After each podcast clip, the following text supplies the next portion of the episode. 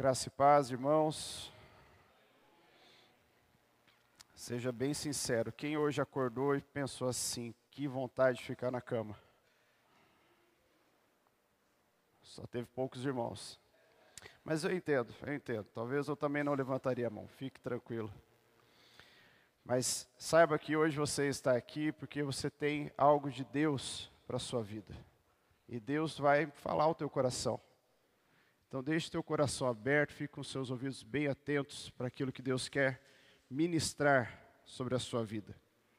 Hoje nós vamos encerrar um, uma série de estudos que começou, acredito, em dezembro, que era firme bem as tuas estacas. E eram quatro pontos ali. Então foi falado sobre a vida devocional, foi falado sobre a vida familiar, sobre a vida de santidade. E hoje, para a gente encerrar essa parte sobre as, as estacas, a gente vai falar sobre cobertura espiritual. A gente começou falando sobre a vida devocional, porque esse é o primeiro ponto. Sem uma vida devocional, a gente não consegue firmar bem as nossas estacas. A gente pode até tentar construir alguma coisa, a gente pode até tentar aumentar aquilo que nós temos.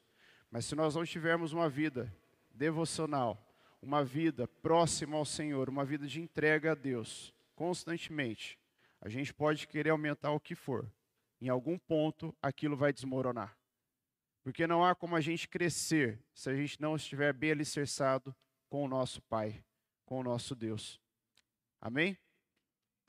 E hoje, então, vamos falar um pouquinho sobre cobertura espiritual.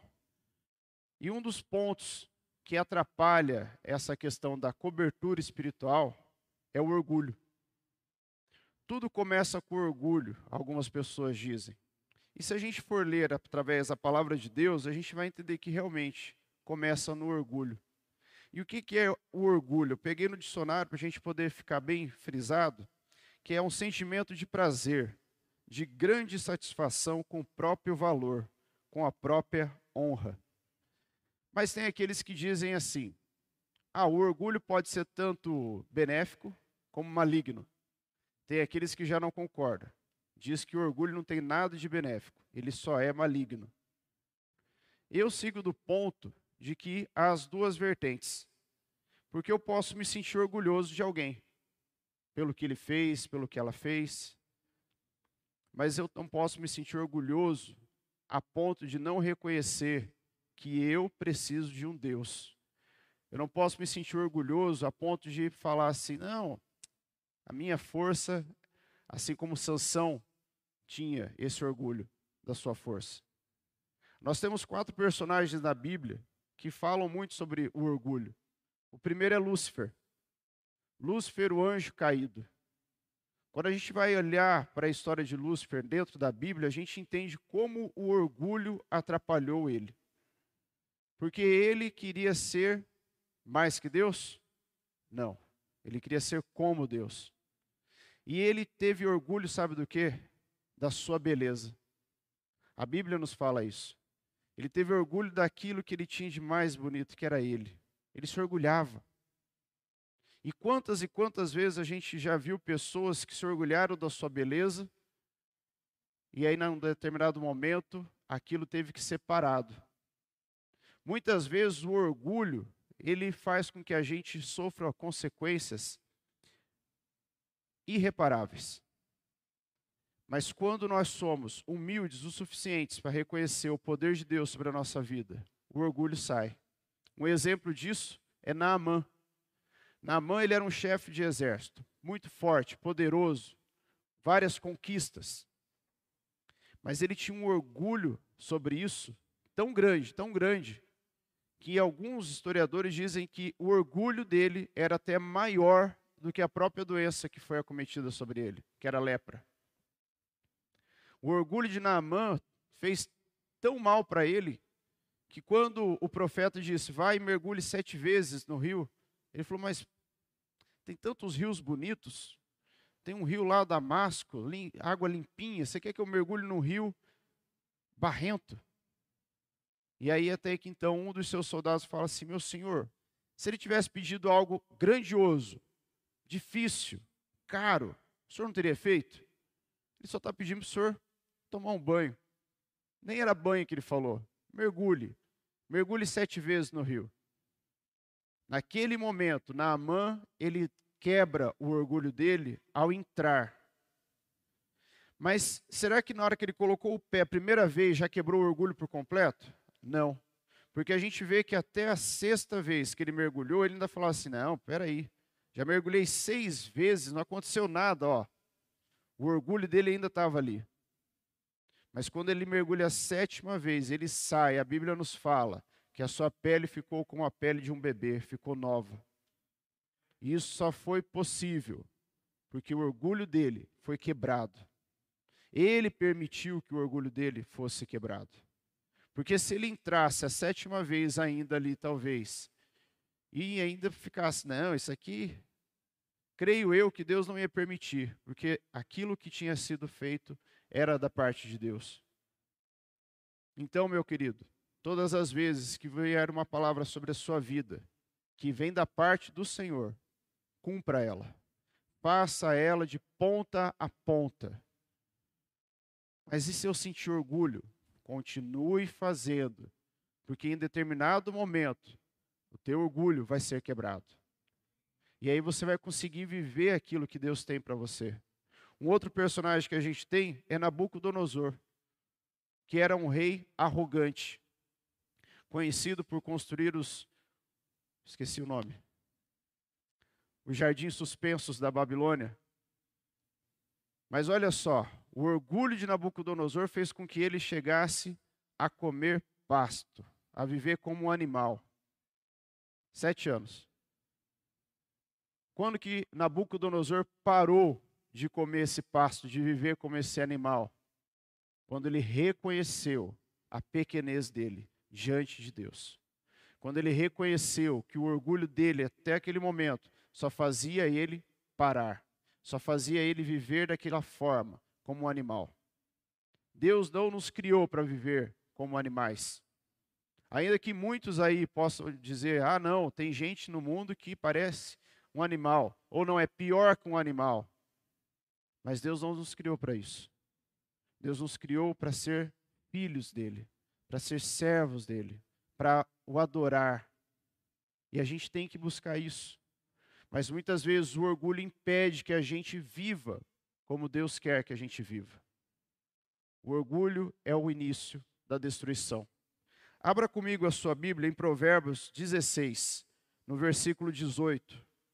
E a gente vai entender por que, que o orgulho vem antes da destruição. Provérbios capítulo 16, versículo 18 diz assim: O orgulho vem antes da destruição, o espírito altivo antes da queda. Você conhece alguém que foi orgulhoso e ele conseguiu sucesso? Eu não conheço.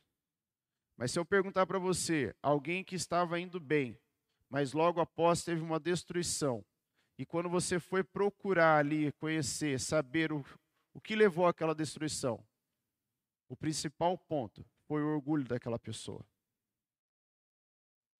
Todas as vezes que nós somos orgulhosos, com coisas pequenas, não precisa nem ser com uma coisa grandiosa. Pode ter certeza, o próximo passo vai ser de destruição. A não ser que você pare, reconheça, tenha humildade de reconhecer Deus na sua vida, de reconhecer que você não é nada sem Deus. Reconhecer que você precisa de um Deus para que você possa viver, para que você possa caminhar. E aí o seu próximo passo não vai ser de destruição. Seu próximo passo vai ser de vitória diante do Senhor.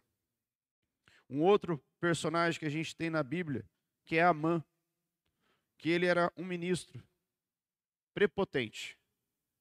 Quando ele está chegando ali na entrada da cidade, do, do palácio, na verdade, e Mordecai não se curva para ele, ele, o quê? Você não vai se curvar para mim? E ali ele começa a arquitetar toda uma morte em massa dos judeus. E aí ele manda construir uma grande é, forca. E aí, quando o rei descobre que aquela forca era para matar os judeus, o orgulho de Naamã levou ele para a própria morte. Desses quatro personagens, dois reconheceram que eles precisavam de Deus. Dois reconheceram a sua pequenez. Dois reconheceram a grandiosidade de Deus. Para que você possa ter uma cobertura espiritual, você precisa tirar o orgulho de dentro do teu coração. Você precisa tirar o orgulho do caminho da tua vida, para que você possa ter essa cobertura espiritual. Mas como assim uma cobertura espiritual? A cobertura espiritual que vem do próprio Deus. A cobertura espiritual que vem dos nossos pastores. Se eu estou debaixo da cobertura espiritual do pastor Giovanni, mas quando ele vem falar comigo, eu levanto o nariz e falo: Não, não é assim que o senhor fala comigo. Não é bem assim, não. Quem que o senhor está pensando que é para falar desse jeito? Posso ter certeza que o meu próximo passo vai ser a destruição. E nós já conversamos aqui, domingos anteriores, sobre autoridade. Quando é que a gente não deve concordar com uma autoridade? Quando aquilo que aquela autoridade pediu vai contra os seus princípios, vai contra a sua fé, vai fazer com que você venha pecar contra Deus. Caso contrário, siga isso. Siga as orientações. Lembrando que o teu coração está diante do Senhor. Quantas vezes eu já vi pessoas falando assim: eu vou chegar e vou falar tudo que eu quero para o meu patrão. Essa semana aconteceu uma situação assim. A pessoa disse: não, eu vou chegar no meu coordenador, na minha coordenadora, eu vou falar tudo. Eu vou mostrar quem eu sou. Eu falei: não, não é bem assim. Você não tem que mostrar quem você é. Você já mostrou. O que você precisa fazer é seguir agora as orientações do seu coordenador, da sua coordenadora. Porque se você começar a bater de frente com essa coordenadora, com esse coordenador que você tem na tua empresa aí, a, o próximo passo vai ser destruição. Você tem que viver de uma forma que você mostre para a pessoa que você é humilde. E aí, possivelmente, quando você estiver numa posição acima do teu coordenador, que é bem provável que venha a acontecer, aí você pode sim falar para o teu coordenador, mas com toda a humildade. Não é chegar numa posição de destaque e falar, agora eu estou acima de você, agora escuta. Porque agora eu vou falar tudo aquilo que eu tinha vontade. Não, aí você também está continuando no caminho do orgulho, aí você está errado. E essa pessoa ela ficou parada, pensou, pensou. Eu espero que essa pessoa não venha fazer nada durante essa semana diante do seu coordenador, diante da sua coordenadora na empresa onde ele trabalha. Para que ela possa entender que o orgulho vai levar à destruição. Porque quantas vezes a gente teve vontade de falar para alguém aquilo que pensava? Várias vezes. Chegar e falar assim: ó, não é bem assim não. Você está achando o quê? Não é dessa forma. Se tem alguém acima de você, obedeça entenda que ele está tomando as decisões e que ele vai ter a responsabilidade dele. Não vai ficar batendo de frente, porque todas as pessoas que batem de frente com alguém que está acima, a destruição é certeira. Todas as vezes. Não tem como fugir. Não há como sair disso. E dentro da igreja, da mesma forma. Não concordo com o pastor Giovanni. Nossa, ele faz umas coisas que misericórdia. Eu vou falar para todo mundo, eu vou escrachar com a cara dele. Se você não concorda, tudo bem. Você não precisa concordar com tudo. Mas se você está debaixo da autoridade, você obedece. Antes de estar nessa igreja, eu participava de uma igreja que, quando a gente fazia alguma coisa errada, entrava em disciplina. E a gente, então, era convidado a não participar da Santa Ceia. Só vou contar esse exemplo, não é para me vangloriar, porque ah, eu fui o certinho, mas certa vez eu fiquei em disciplina na igreja. Então eu fiquei ali seis meses sem participar da, da Santa Ceia. E eu fui visitar uma igreja fora da cidade, que tinha uma visão totalmente diferente. Tanto é que quando eu estava lá, eles souberam que eu estava em disciplina e começaram a meter o pau no pastor da época. E eu fiquei bem quieto. E eu não sabia que no dia que eu ia lá visitar essa igreja, estava tendo um, um, um evento, ia ter Santa Ceia. E lá eles tinham o costume por pegar um pedaço do pão, um vinho e fazer a troca com as pessoas no meio do culto. Que era totalmente diferente do que a gente está habituado. Como é aqui? O, os irmãos passam, a gente pega o, o cálice com, com o pão e a gente não faz essa troca. E uma das mulheres que sabia que eu estava em disciplina chegou e ficava: come, come. Ela fazia bem assim, ó, come. Ela era um pouco mais baixa que ela fazia assim, ó, come. E eu falei: não, não vou. Ela larga de bobeira. Larga de bobeira. Onde está escrito isso na Bíblia? Aí, para não gerar uma confusão ali, eu falei: olha, eu respeito você, mas eu também vou respeitar a igreja. Porque naquele momento já estava tendo entendimento que se eu estava dentro daquela igreja, eu estava debaixo de uma autoridade.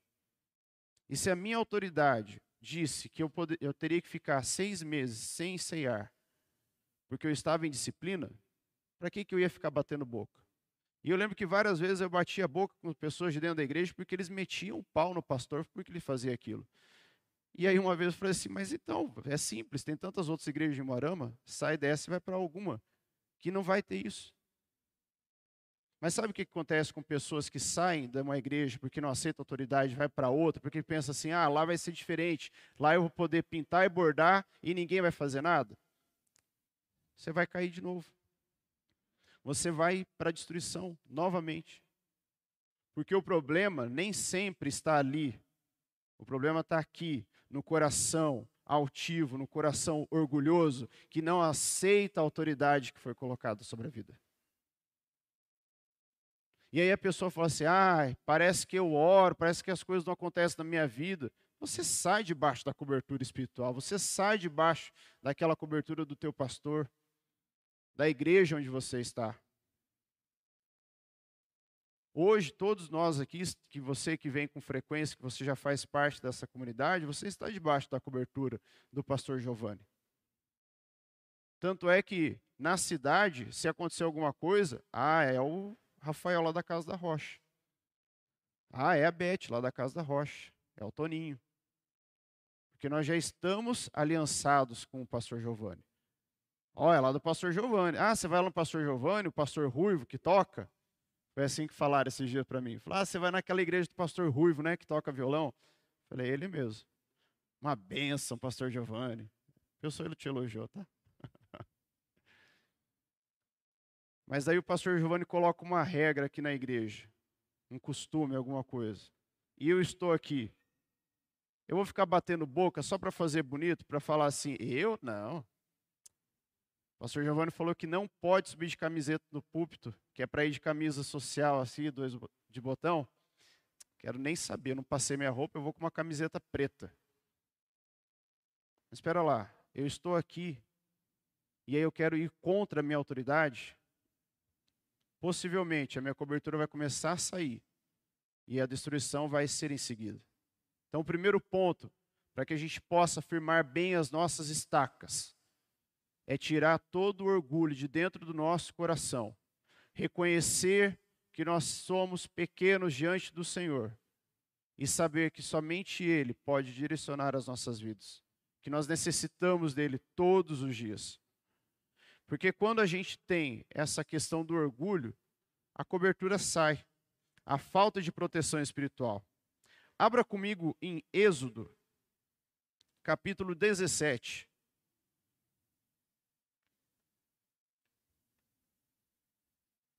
Em Êxodo capítulo 17, a gente vai ver a história de Moisés.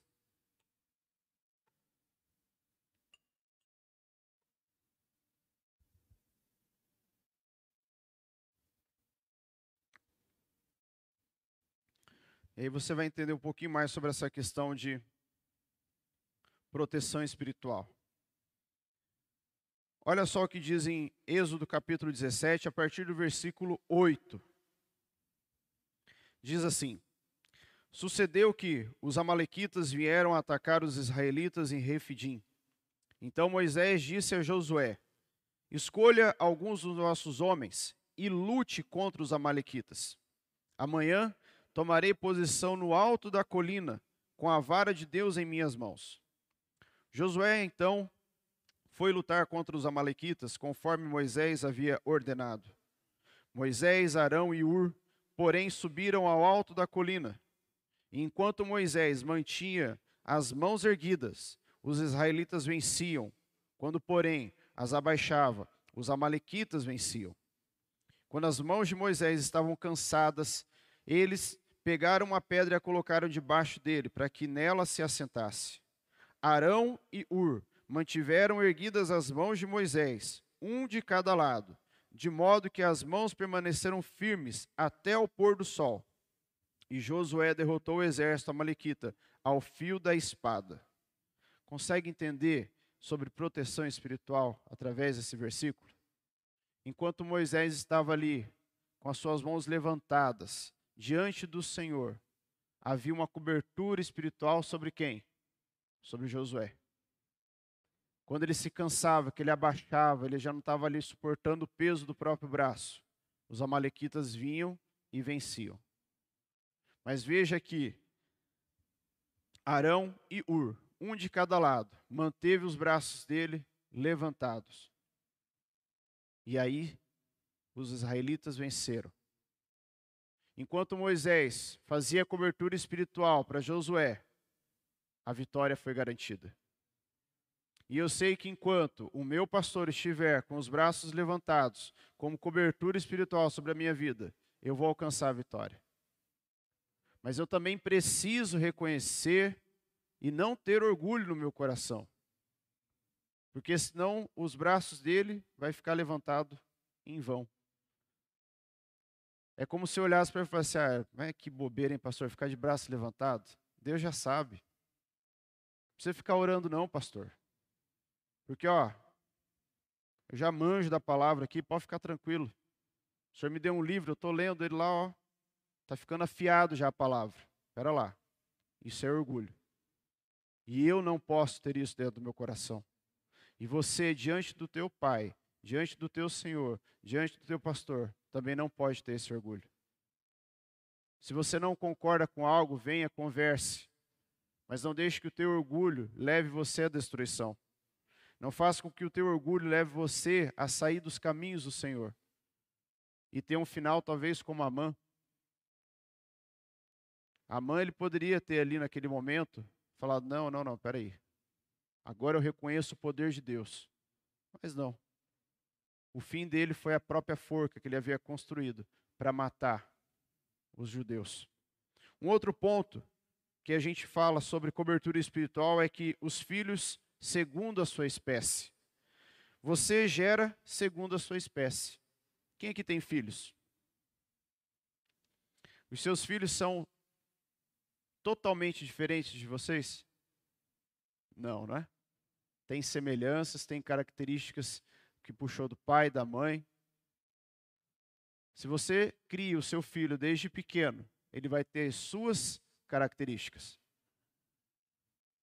Tem uma pesquisa que fizeram com casais que depois de dois anos e meio, mais ou menos, os casais começam a ter características semelhantes.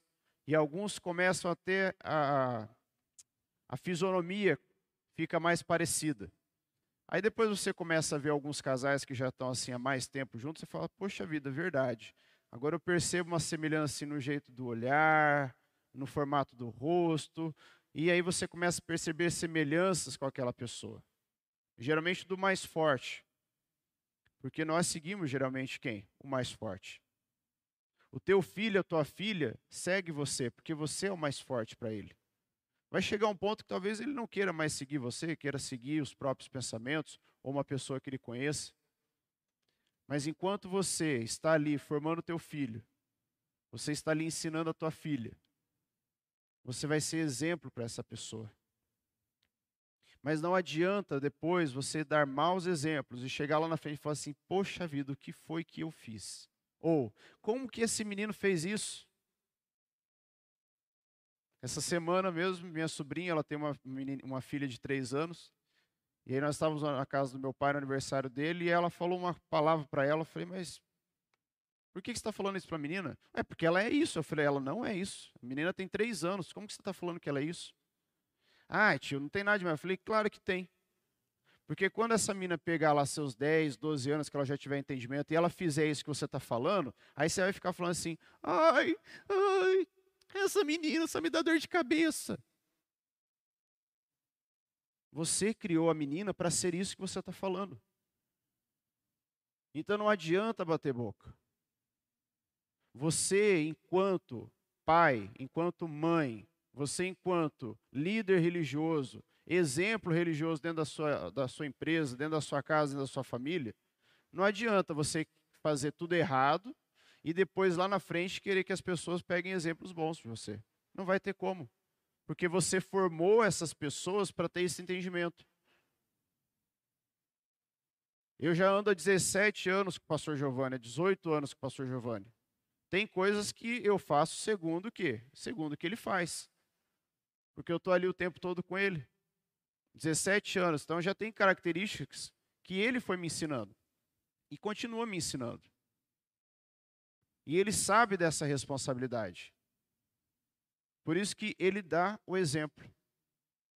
Para que você possa ter essa cobertura espiritual, para que você possa ser uma cobertura espiritual, você tem que dar o exemplo.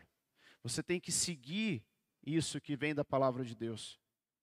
De que, que adiantaria o pastor Giovanni falar assim, oh, faz isso, assim, assim. Só que quando ele vem, ele faz tudo o contrário. É igual aquela pessoa que pega um cigarro. Ó, oh, fuma não, porque faz mal pro coração, tá? É assim? Não. Eu sempre dizia para meus alunos: não adianta a gente que ensinar algo, mas não fazer. Porque a gente ensina muito mais fazendo do que falando. Não é mesmo? Quantas coisas você aprendeu com alguém falando? Você vai ter coisas muitas para me falar. Mas aquilo que você aprendeu vendo a outra pessoa fazer, você faz muito mais forte. Você tem os hábitos do seu pai, você tem os hábitos da sua mãe. E coisas que talvez você nem perceba. Tem um hábito que eu puxei do meu pai que muitas vezes eu fico me segurando, que é ficar fazendo bico quando eu estou quieto. Eu vou ficando quieto e a boca fazendo assim, ó. Às vezes eu estou dentro do carro, eu estou lá, eu vejo. É um hábito. De tanto ver ele fazer, eu faço também. Isso, entre outras coisas que eu posso falar para você, ou que você poderia me contar. Hábitos que você puxou do seu pai, que você puxou da sua mãe. Mas aí quando você dá um exemplo mal e você quer que aquela pessoa faça algo certo, não vai dar, não vai encaixar. Por isso, para que a gente continue tendo essa cobertura espiritual e que a gente seja uma cobertura espiritual, a gente tem que dar bons exemplos, a gente tem que seguir os ensinamentos. É como se eu falasse para vocês: ore todos os dias e eu só oro uma vez na semana. Vocês vão começar a olhar bem e falar assim: opa, não é um exemplo a ser seguido. Como que eu posso estar debaixo da cobertura espiritual se ele não ora todos os dias? Ele só fala. Porque é muito fácil a gente falar. O difícil é fazer. Mas quando a gente faz, o crescimento é muito maior. E um outro ponto, que é o nosso último ponto, é compromisso de não ter áreas ocultas na vida. Opa! Aí mexeu num pontinho que está muito escondido, eu não quero mostrar. Mas abra comigo em 1 João 1,7, por favor.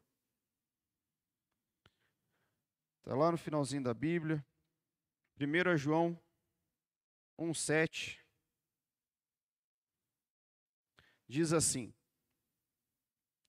Se confessarmos os nossos pecados, Ele é fiel e justo para perdoar os nossos pecados e nos purificar de toda injustiça.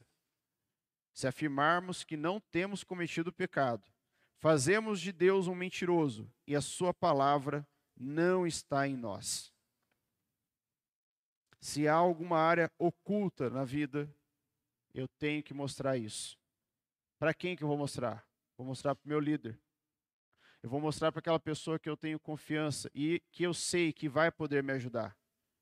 Não é sair agora da igreja e achar o primeiro que encontrou na rua e falar: oh, minha área oculta da vida que eu faço coisa errada é essa.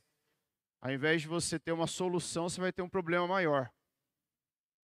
Porque a gente só deve abrir o nosso coração. Uma vez eu vi uma frase: Não abra o seu coração para quem nem sequer abre a Bíblia. E faz todo sentido. Não vai abrir o teu coração para pessoas que não abrem nem sequer a Bíblia, porque ela não vai ter entendimento, não vai conseguir te passar aquilo que é necessário. E olha, eu conheço tanta gente que fala para Deus e o mundo. Para Deus não. Fala para todo mundo, porque se falasse para Deus ainda estava bom. Mas fala para todo mundo, menos para Deus. Uma vez eu estava fazendo um trabalho no colégio e eu não levei o trabalho para a sala, eu deixei no, lá no almoxerifado do colégio onde eu estudava. Eu falei, eu posso guardar aqui?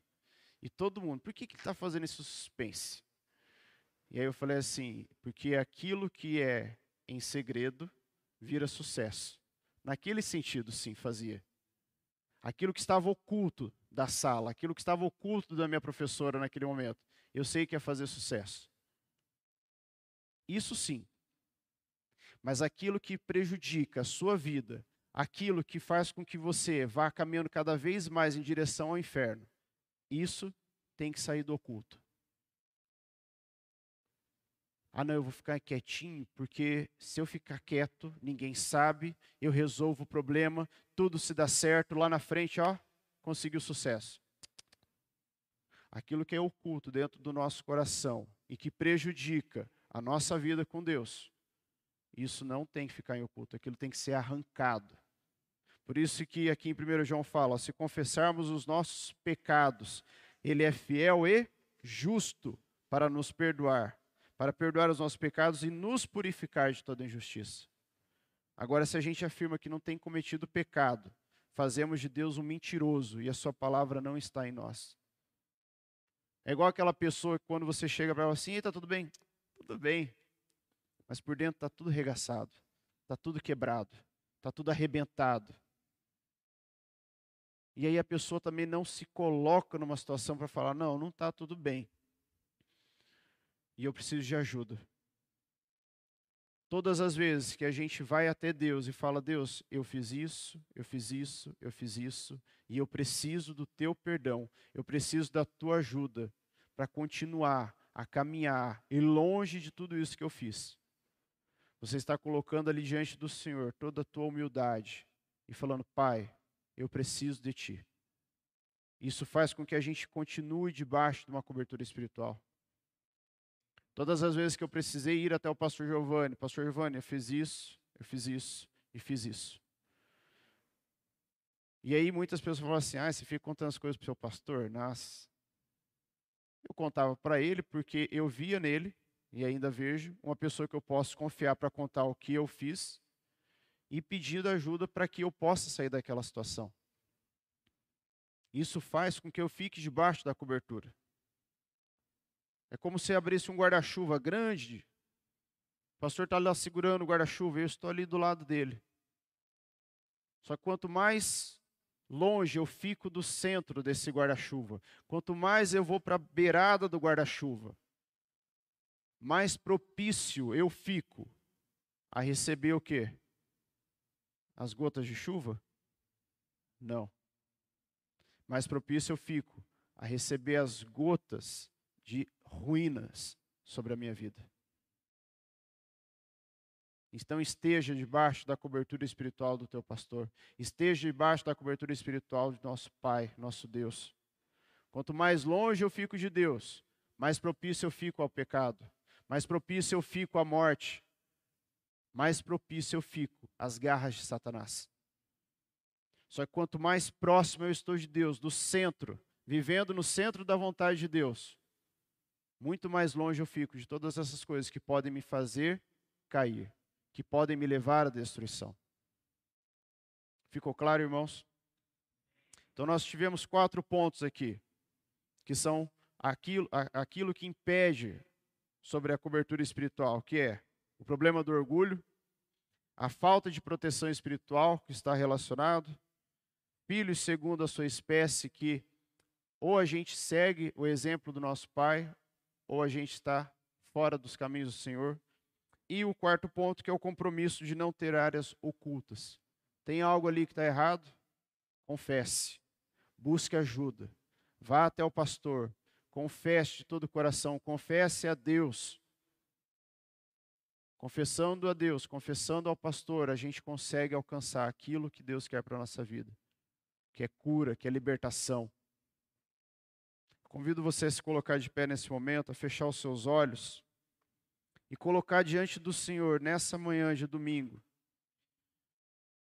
se há algum ponto de orgulho na sua vida, se há algum ponto ali que, que bate de frente com aquilo que Deus fala para você, que você abra sua boca agora e confesse ao Senhor de todo o teu coração, reconhecendo a tua pequenez diante do Pai, reconhecendo que, que nós não somos nada sem Deus na nossa vida, reconhecendo que o nosso Deus é um Deus soberano, um Deus de paz, de amor, de justiça. Deus, nós nos apresentamos diante de Ti nessa manhã e confessamos, Pai, a Ti, todas as vezes, Pai, que o orgulho veio e predominou sobre o nosso coração. Pai, nessa manhã, se há algum irmão, alguma irmã, ou que está acompanhando pela internet, Pai, que está com orgulho predominando sobre o coração, Pai, que essa pessoa venha reconhecer, Deus, e ter humildade de pedir perdão ao Senhor e reconhecer a tua soberania sobre a vida dele. Reconhecer, Deus, a tua grandiosidade, reconhecer o quão grande és tu, Deus. Oh, Deus maravilhoso, Deus tremendo, de poder, de graça, de honra. Toda honra e toda glória seja dada a ti, Pai. Senhor Deus, que nós possamos estar debaixo da tua proteção todos os dias da nossa vida.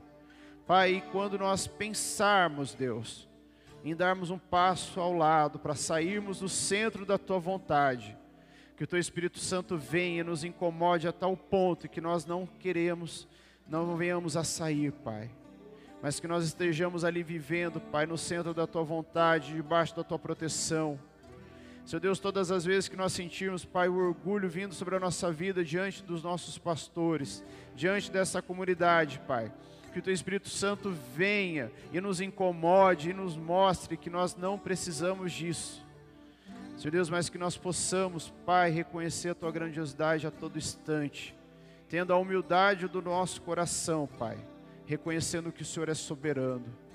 Nós entregamos as nossas vidas diante de Ti, Pai, nessa manhã. Que o Senhor venha e ministre, Pai, continue ministrando sobre as nossas vidas durante todo o dia, Pai, no nome de Jesus. Que todo levante de Satanás que veio sobre as nossas vidas por causa do orgulho, caia por terra agora em um nome de Jesus, para que nós possamos estar vivendo ao teu lado, uma vida plena de busca ao Senhor, Pai. Deus, nós te louvamos, nós te agradecemos por tudo que o Senhor tem feito, e já te louvamos e te agradecemos por tudo aquilo que o Senhor ainda virá fazer. Toda a honra e toda a glória seja dada a Ti, Pai. Amém, Senhor Deus. Amém. Amém. Amém. Vai ficar pouco.